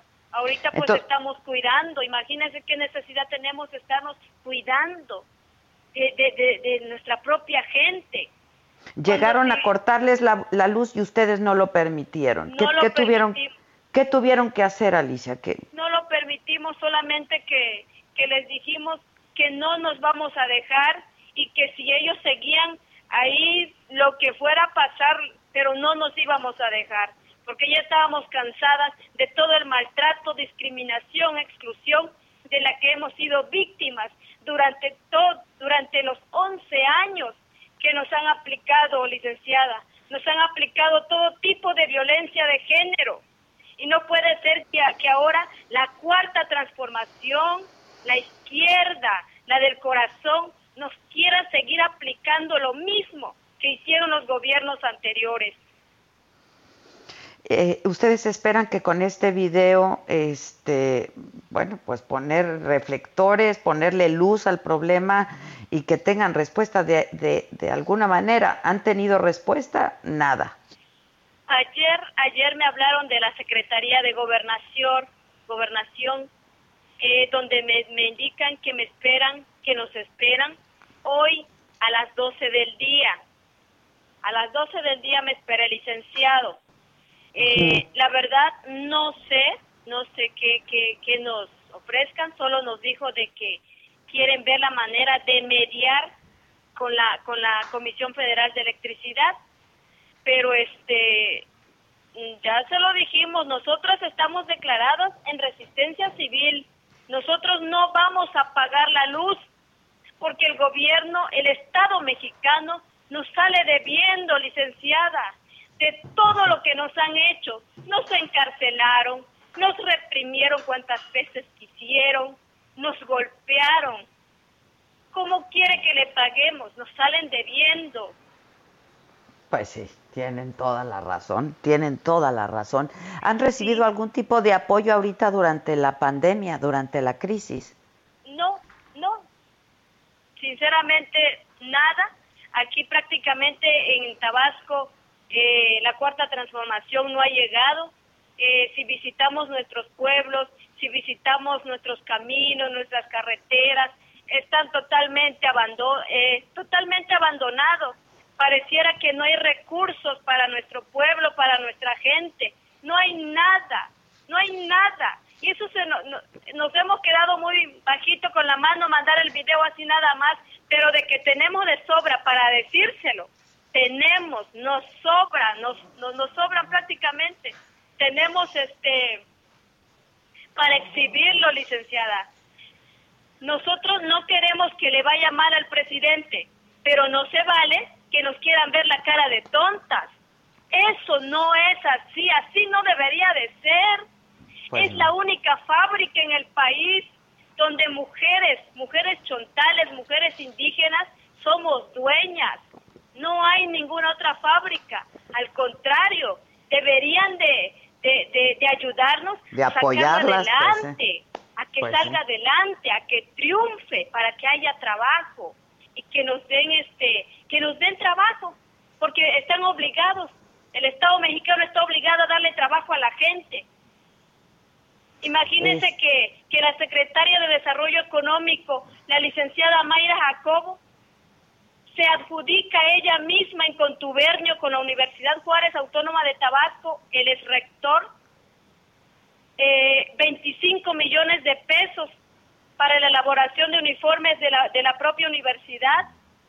Y la Secretaría de, de Salud, sabemos a quiénes contrata la Secretaria de Salud a un solo mismo dueño para hacer toda la ropa hospitalaria y las costureras, ¿cómo vamos a, a salir adelante? Pues. ¿Cómo vamos a tener un sustento para nuestras familias si entre ellos, entre, entre el gobierno del Estado, porque Adán Augusto lo sabe, y lamentablemente eso no, parece que no oye, porque lo calla.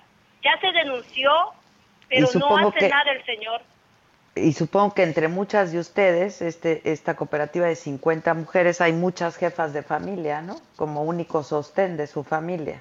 Exactamente, y más en este momento, en este Pues sí. momento que necesitamos. Ver, Alicia, entonces, ¿tienen una cita en la Secretaría de Gobierno hoy al- en, en unos minutos más? Exacto, en la Secretaría de Gobernación a las 12 del día.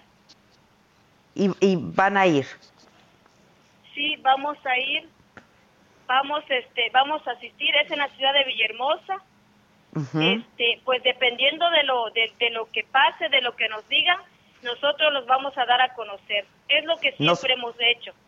Estaremos, te, te parece, Alicia, si estamos en contacto? Y de verdad yo espero este, que una vez que pase esta contingencia podamos conocernos personalmente y que yo pueda ir ahí a donde está eh, su cooperativa, porque pues yo respeto mucho a mujeres, a mujeres trabajadoras como, como nos ustedes. va a dar mucho gusto. A nos mí va a dar mucho Alicia. gusto, tanto gusto que usted nos visite, licenciada. La verdad, este, pues aquí los medios están comprados. eh, cuando nos reprimieron en el 2015, pues ya se salió de control, que ya no lo pudieron detener y, y les fue re mal. Pero este, y con este otro video también, pero lamentablemente aquí todo, todo lo compra. Aquí el dinero reina, pero, pero no con la gente pobre, pues. Aquí nos marginan, nos hacen, si no tienes, no vales. Pero nos va a dar mucho gusto que usted nos visite, licenciada. Por supuesto que sí. A mí también, y de veras las, las felicito por, pues por, por su entereza, por su firmeza. Sé que tu hija también hizo una, una huelga de hambre como resistencia. Tengo que hacer una pausa, me, me, no quiero que nos corten, así es que tengamos el acuerdo de que me, me, mantengas hoy al tanto de qué fue lo que, lo que pasó, a ver si CFE también se pone en contacto con ustedes y este y te prometo y te doy mi palabra que le vamos a dar seguimiento a, este tema. Gracias, Alicia. Gracias, Alicia Jiménez. Gracias. Igualmente, activista indígena de Tabasco. Hacemos una pausa. Ya volvemos. Nos mandes el pack no nos interesa. Lo que nos interesa es tu opinión. Mándala a nuestro WhatsApp 5521 53 71 26. En Me lo dijo Adela, te leemos, te escuchamos y te sentimos. Tiki tiki. ¿Cómo te enteraste? ¿Dónde lo oíste? ¿Quién te lo dijo? Me lo dijo Adela. Regresamos en un momento con más de Me lo dijo Adela por Heraldo Radio. Continuamos con el estilo único y más incluyente, irónico, irreverente y abrasivo en Me lo dijo Adela por Heraldo Radio.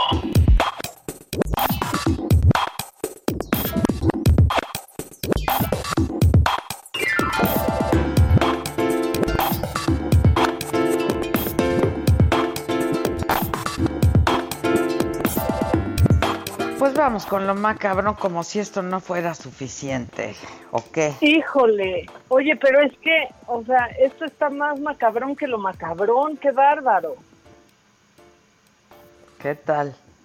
No, no, no, pero todo, o sea, se ha ido superando, o sea, pensamos que va subiendo, pero en realidad todo va bajando, Adela. ¿Cómo, cómo pueden ser estos temas? Esta mujer con la que platicaste, tan articulada, tan luchadora, ¿no? No, Eh, sí, por ella, sí. por todas, y, y que se las pongan tan difíciles. Yo ayer que vi el video, la verdad, este, que fue el que mandé al chat, ayer que vi el video me sorprendió muchísimo. Y te preocupa que estén pasando cosas como estas, ¿no? Pues es una cooperativa, 50 mujeres que están tratando de salir adelante, que ya las metieron a la cárcel una vez, que ya hacen huelgas de hambre, que ya, ¿no? Y que ahorita, pues sí, tienen un adeudo con CFE, pero ¿qué creen? Pues, ¿con qué lo van a pagar? Pues, ¿Qué Sí, creen? sí, que sí. no tienen para pagarlo, ¿no? Y cuando están trabajando llegan a querer cortarles el suministro. Sí. parece ¿Tienes broma, llamadas? parece broma de las malas. Muchas, muchas ¿Tienes llamadas, llamadas? porque hay gente aparte súper, súper indignada también. Eh, buenos días, en verdad ya no entiendo nada. Hay más mujeres que en los gobiernos anteriores, pero con todo respeto, pues ya son mayores y además ellas hacen y dicen lo que el presidente ordene. Eso, eso nos dicen. Gracias por su foro. ¿Y qué tal? Aquí me asusté porque ponen gracias por su foro. Desgraciadamente. O sea, no, dije ya, ¿por qué nos estamos llevando así? O sea, todos saben lo que está pasando. Hola, y lo voy a leer como dice, pero ponen, hola, 100 cabrón a la campaña. Por favor, no quiten el dedo del renglón en referencia a lo que está pasando también en Puebla. Esto con respecto a las escuelas. Las escuelas. Buen día de la IMACA. Esta campaña es otra descalificación a las mujeres. Desde el principio del gobierno se hace. Cerraron los albergues. Hijo, eso de los albergues tan importantes para mujeres agredidas y madres solteras. Luego dice que las llamadas al 911 son falsas. ¿Qué más podríamos esperar? Una campaña de burla hacia nuestro género. Eso es todo. Estoy indignada. Híjole, pues así. Pues así sí, las cosas. Pues sí, Tenemos compartimos Mm. la indignación. compartimos la indignación. ¿Qué nos tienes de macabrón? Ay, más macabrón. Bueno, vámonos a arrancar con lo macabrón, por lo menos tantito internacional para darnos un descanso, aunque también traigo, le traigo lo nacional también, damita. Pero aquí va. ¿Te vienes manejando? ¿Me lo vienes manejando? Te lo ando manejando, pues. Le manejamos lo ¿eh? macabro nacional, damita. Damita es precioso. Damita, caballero. Damita, ¿qué le doy? ¿Qué va a querer? ¿Qué va a llevar? Para eso estoy, para servirle.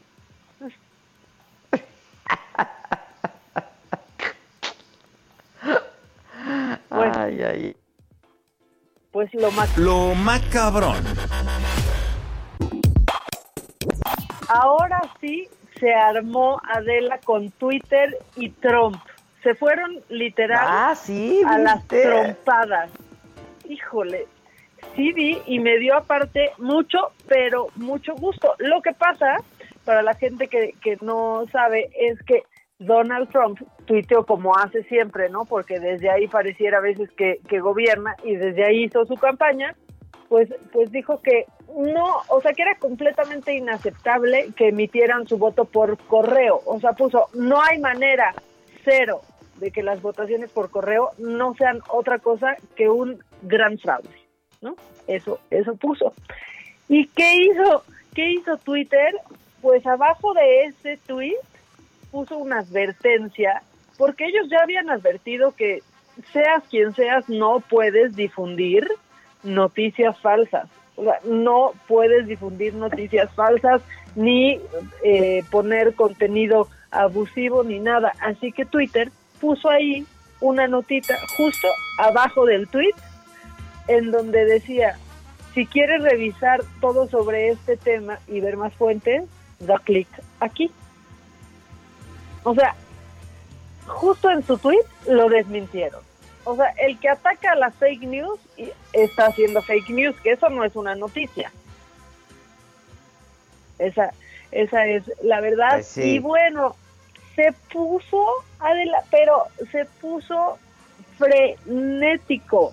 Dice que Twitter está interfiriendo con las elecciones presidenciales eh, están diciendo que mi declaración sobre las votaciones por correo es falsa, que es incorrecta, basada, ¿qué tal? En corroboraciones de CNN, se fue directo contra CNN cuando no tenía nada que ver, y sus noticias falsas. O sea, si le suena, ¿no? Que agarre Ayer CNN, que le dé, que le dé. No sé si viste yo estuve viendo noticieros, los noticieros de la noche de CNN y estaban verdaderamente enojados con el presidente. ¿eh? Claro, pues es que aparte sí, y en estos días no les ha dejado de tirar a los reporteros que más ha, pues no agredido, pero a los que más ha parado en seco y ha sido grosero, ha sido con los de CNN. Y la verdad es que ha difundido una serie de noticias falsas impresionantes. O sea, ha causado caos, Adela, pero las inyecciones del Lysol, pero que la gente que sí necesita la hidrocloroquina se quede sin ese medicamento porque él sale a decir que ya hay un ensayo que demuestra que sí sirve y entonces viene la escasez de esa medicina y se convierte en un medicamento controlado, pues está de muy mal humor y dijo que va a llegar hasta el fondo de esto, que va a haber consecuencias y que podría quitar esa red social. Obviamente no lo va a poder hacer, pues aquí no, o sea, aquí no es el aprendiz, ¿no? Su, reality show, aquí no puede correr a Twitter. Sí, sí, sí, sí. Esto se me hizo macabroncísimo. Mira, macabroncísimo, pero no le gana la campaña del cuenta hasta 10, ¿eh? Hay que seguirlo diciendo, porque esa yo ¿Cómo ves si tiene pase directo? O sea, ¿qué es hoy miércoles? Pase directo el cuadro de deshonor del viernes, ¿eh? De deshonor, sí, directo, directo y sin escala. Exactamente, o sea, no tiene que pasar ninguna prueba, va exento, va directo al cuadro de, de deshonor. Y otro, bueno, el rey del cuadro de deshonor, tiene que ser Fernández Noroña porque, híjole, es que se pone de pechito subió una foto, ¿viste su foto muy enojado en el banco? Pone, nunca vuelvo a venir a un banco una foto de él con tapabocas, tapabocas al revés, Adela. Mal puesto. Sí, lo vi, lo vi. O sea, y está bien que, que, que él esté mal puesto, pero, pero de todos modos tiene las orejas en el lugar en donde van y sabe cómo ponerse un tapabocas. o sea, se convirtió absolutamente en la burla del internet, que eso no es no es novedad, pero después salió a aclarar. No es novedad. No, no, no, no es novedad, pero salió a aclarar de, oye, no, pero espérate, fue mi manera de protestar. O sea, me gusta verme como tonto para protestar. No se equivocó, era su protesta, era su no, movimiento. Entonces, hay que agradecerle que ya está produciendo por lo menos risas. Pues sí. ¿no? Y tenemos Qué un audio de Noroña hablando al respecto, Adela. A ver. Me vale que se burlen de cómo me puse el cubrebocas. No se enteran que lo hice a propósito. Es una medida absurda, ridícula e insuficiente. Te amo, compañero presidente.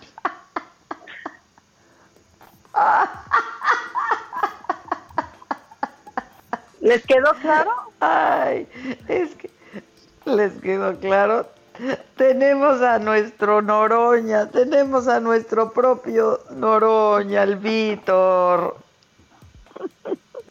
Nos está haciendo, como se dice coloquialmente, el paro. Exactamente, nos anda viendo el paro. Él sí es un rifado, Exacto. él sí produce literal, ¿no?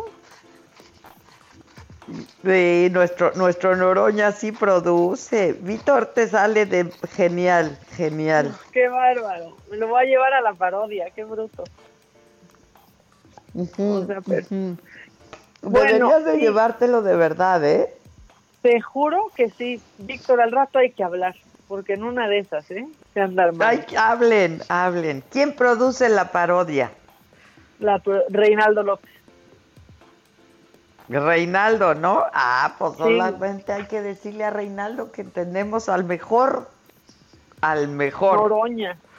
Noroña. Sí, ya viene el estreno, así que ya, ¿sabes qué? Se nos, se nos está haciendo tarde, ahorita, ahorita mismo. Y si ocupan a José José, también. Lo que se necesite, hay con Víctor. Es como una cajita de Lo que sonidos. se necesite. Exactamente. Y para que sigamos con lo macabrón, bueno, pues ya ayer la mañanera se, se empezó con, eh, estamos en los últimos días de la Jornada Nacional de Sana Distancia, horas más tarde llegamos a 501 muertos en este en esa jornada, la más la más eh, la más alta en todos estos días de confinamiento, a unos días de terminar esto, y hoy el presidente en la mañanera dice que pues si él se está cuidando aquí, lo mismo se puede cuidar en otros estados. Esto es lo que dijo en la mañana. Todos los estados, todas las regiones son México. Si estoy aquí cuidándome, puedo también estar en cualquier estado cuidándome. Híjole, le faltó la musiquita de al No, final ahora pues sí. no. Sí, no, no, no, no. O sea, pues sí, gracias por recordarnos que todos los estados son México, ¿no? Y que todos los, sí, sí, todo es el mismo país. Pero entonces, pues si está aquí cuidándose uno en su casa, lo mismo puede estar cuidándose eh, en la playa. Porque ese es Pues el sí, mensaje. pues sí. ¿No? Y entonces el quédate No, en tu casa bueno, y deja de contagiar y de ponerte en riesgo y de poner en riesgo a los demás, ya pasó de moda. Pues sí, pues sí. ¿no? Y bueno, Ay, para ay, seguir, es que ya nada más para, tú, no, ¿ves que nos reímos mucha, mucho de la confusión belga? Sí, claro. ¿Ya viste el TikTok? Justo eso, ya llegó a TikTok y aquí lo tenemos. Está increíble la confusión Está belga. Viene. 5. Cultura general. ¿Cómo se le llama a los habitantes de Bélgica? A. Belgicanos. B. Belgas. C. Belgiquenses. D. Habitantes de estos países. Los eh,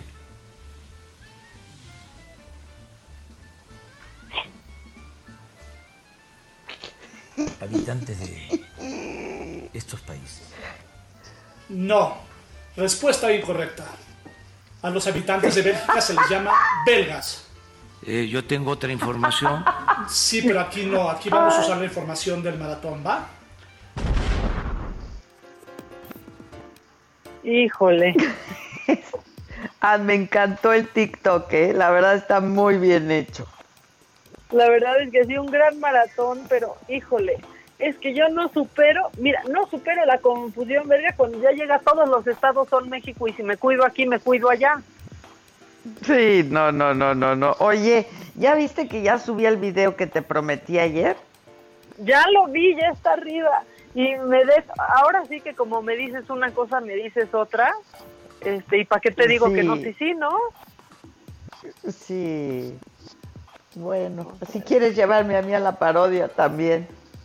Oye, pero, pero sí, mira, hay que hacer nosotros nuestro sketch de radio llevado a la sí. televisión, ya, total. Pues sí. Bueno, si lo quieren ver, está en Instagram, está pues en Facebook, en Twitter, está en todas mis plataformas. Nada, me entretuve mucho este haciendo esto. Y Teres, y Teres editándolo. A mí me encanta. Y te, me bueno, Teres me grabó, Teres editó, Teres todo. Pero es que aparte sí es cierto, ¿no? Sí hemos aprendido esas cosas. O sea, que hay que estar en casa, pero si no, puede salir. Pues, ¿no? Exacto. Con las que, precauciones. Que los restaurantes tienen que estar abiertos, eh, cerrados, a menos que tengan que estar abiertos. Estar abiertos. Que tienes Híjole. que quedarte en casa, a menos que tengas que salir. Que los tapabocas no sirven, pero que salvan vidas. y que si me cuido aquí, me cuido allá.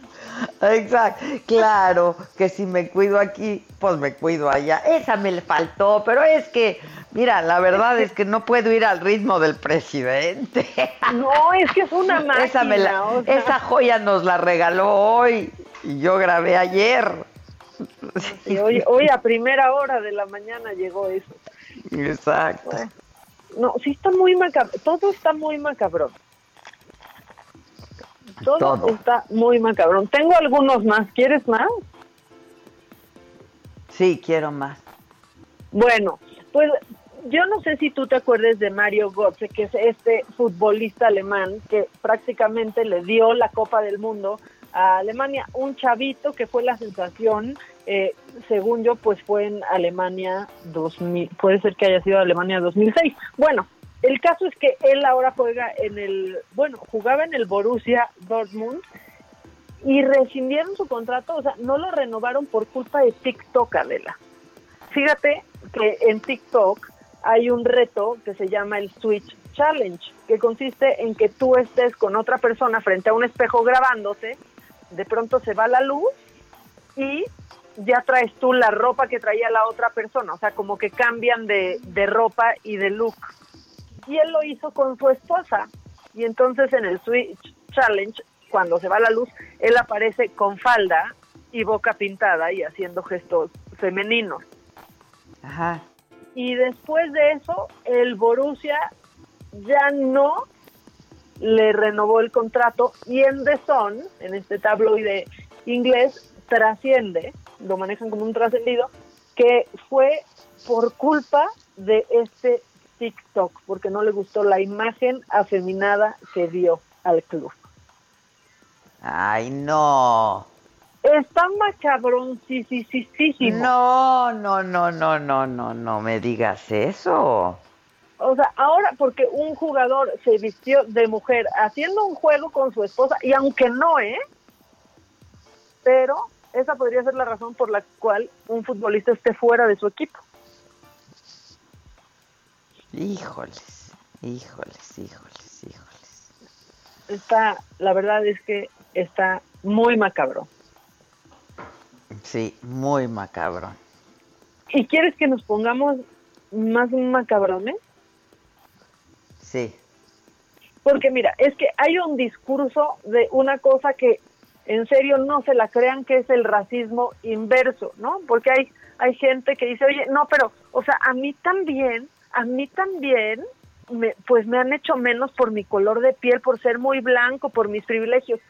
No existe racismo a la inversa, pero este chavito se está haciendo viral y sus argumentos son de vergüenza y espero que haz de cuenta que los papás de este niño nos estén escuchando y le den un zape y una buena plática, no más por las tonterías que dice aquí.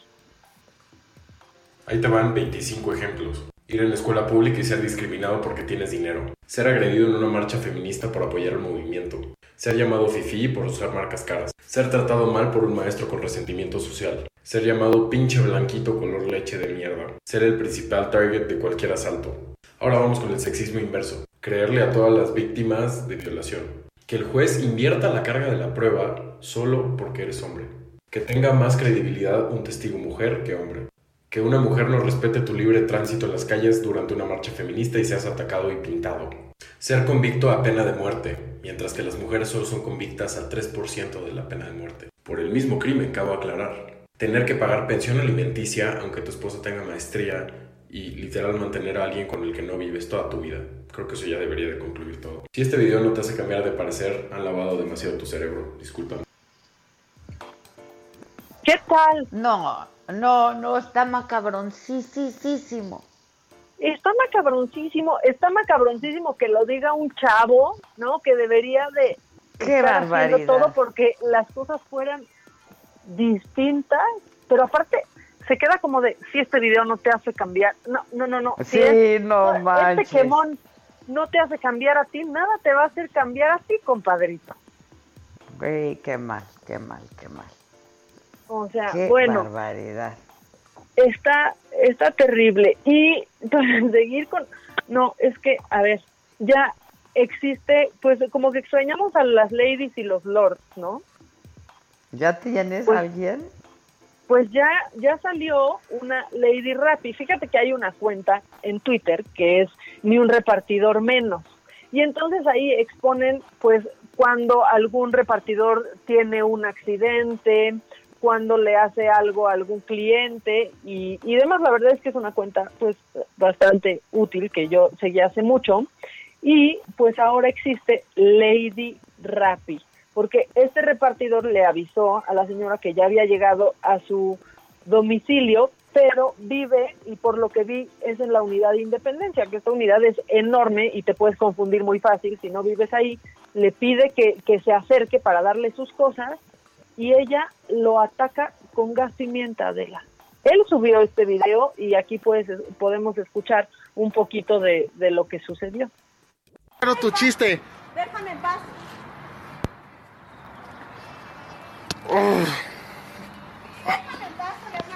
Háblale a la policía.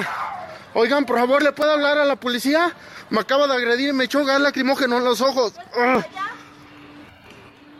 Ah. Ah.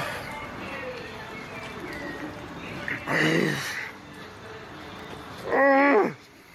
Maca. ¿Qué pasó? ¿No está horrible eso? ¿Cómo pasó eso? La, la mujer enojada Pero por ¿por qué alguna razón, porque de verdad tuvo que acercarse porque están en una unidad muy grande y el repartidor le dijo, ya estoy aquí, estoy en tal. Llegó muy enojada y sintió, lo que vi en algunas notas es que sintió que estaba muy cerca y le echó gas pimienta. No, no, no, no, no, qué locura. Entonces la mujer empieza a correr, él comienza a grabar, pero bueno, a mí nunca me han echado gas pimienta, pero el sufrimiento de este hombre, No, pues cómo. Con la vista completamente nublada, te cierra la garganta, tratando de, de alcanzar a esta mujer, de la cual pues todavía no sabemos su identidad, pero se escuchan cosas como que, pues haz, haz tu chamba bien, gato, así, esas, ese tipo de cosas dice esta mujer. Ay, Y- no, no, no, no, no, no, no, no, no, no. Y si es su vecina, macabroncísimo, No sé si viste lo que pasó ayer, lo subimos a la saga también. Este, un policía, bueno, entre- un Sí. policía blanco junto con sus otros tres compañeros en Minneapolis que asfixiaron Sí. a pues a un negro, ¿no? Hom- Este, sí. Ayer de lo que se hablaba también en todo Estados Unidos es este pues de que hay dos pandemias en Estados Unidos, la del COVID y la del racismo. Una cosa espantosa, o sea, lo asfixiaron con la rodilla en el cuello, lo asfixiaron. Y aparte ves la imagen del policía con una cara como si estuviera pues revisando el tránsito, ¿no, Adela? Y el hombre diciendo, por favor, por favor, no puedo respirar, por favor. o sea, horrible, horrible, horrible. Este, qué, qué cosas, ¿eh? Y el presidente peleando con Twitter. Con Twitter. Y Twitter, pues tampoco poniendo un alto, ¿no? Así como muy determinante tampoco, este, la verdad. En fin, pues Así las cosas, mamáquita. ¿Tendrás alguna llamada por ahí, algún audio? Tenemos creo que un minuto antes de que nos suene esta chicharra. Tenemos muchísimas, o sea, pero, ay Dios ya no sonó. Hasta que pude anotar el número. Bueno, que le hacemos el día con este programa, les levantamos el ánimo y si no nos escuchan empiezan a caer muy bien, ah, escúchenos Bien, escúchenos, no caigan y que no decaiga el ánimo, que no decaiga el ánimo, a pesar de tanta cosa macabrona. Hoy hemos hablado de pura cosa macabrona, ¿eh? No, y parece, pero Halloween. Sí, no, qué cosa. Bueno, pues mamáquita, gracias. Tocan. Tocan, tocan, aguas, no vaya a ser una mujer loca que nos empiece a echar gas pimienta. Este, o el INEGI. Te mando un beso, mamáquita. O el INEGI también. A ver qué cosa, qué, ve en tu casa, ¿no? Este, para que midan la riqueza. Te mando un beso. Gracias a todos en la casa. Esto fue Me lo dijo Adela. Con Adela Micha. ¿Cómo te enteraste? ¿Dónde la oíste? ¿Quién te lo dijo? Me lo dijo Adela por Heraldo Radio, donde la H suena y ahora también se escucha una estación de Heraldo Media Group.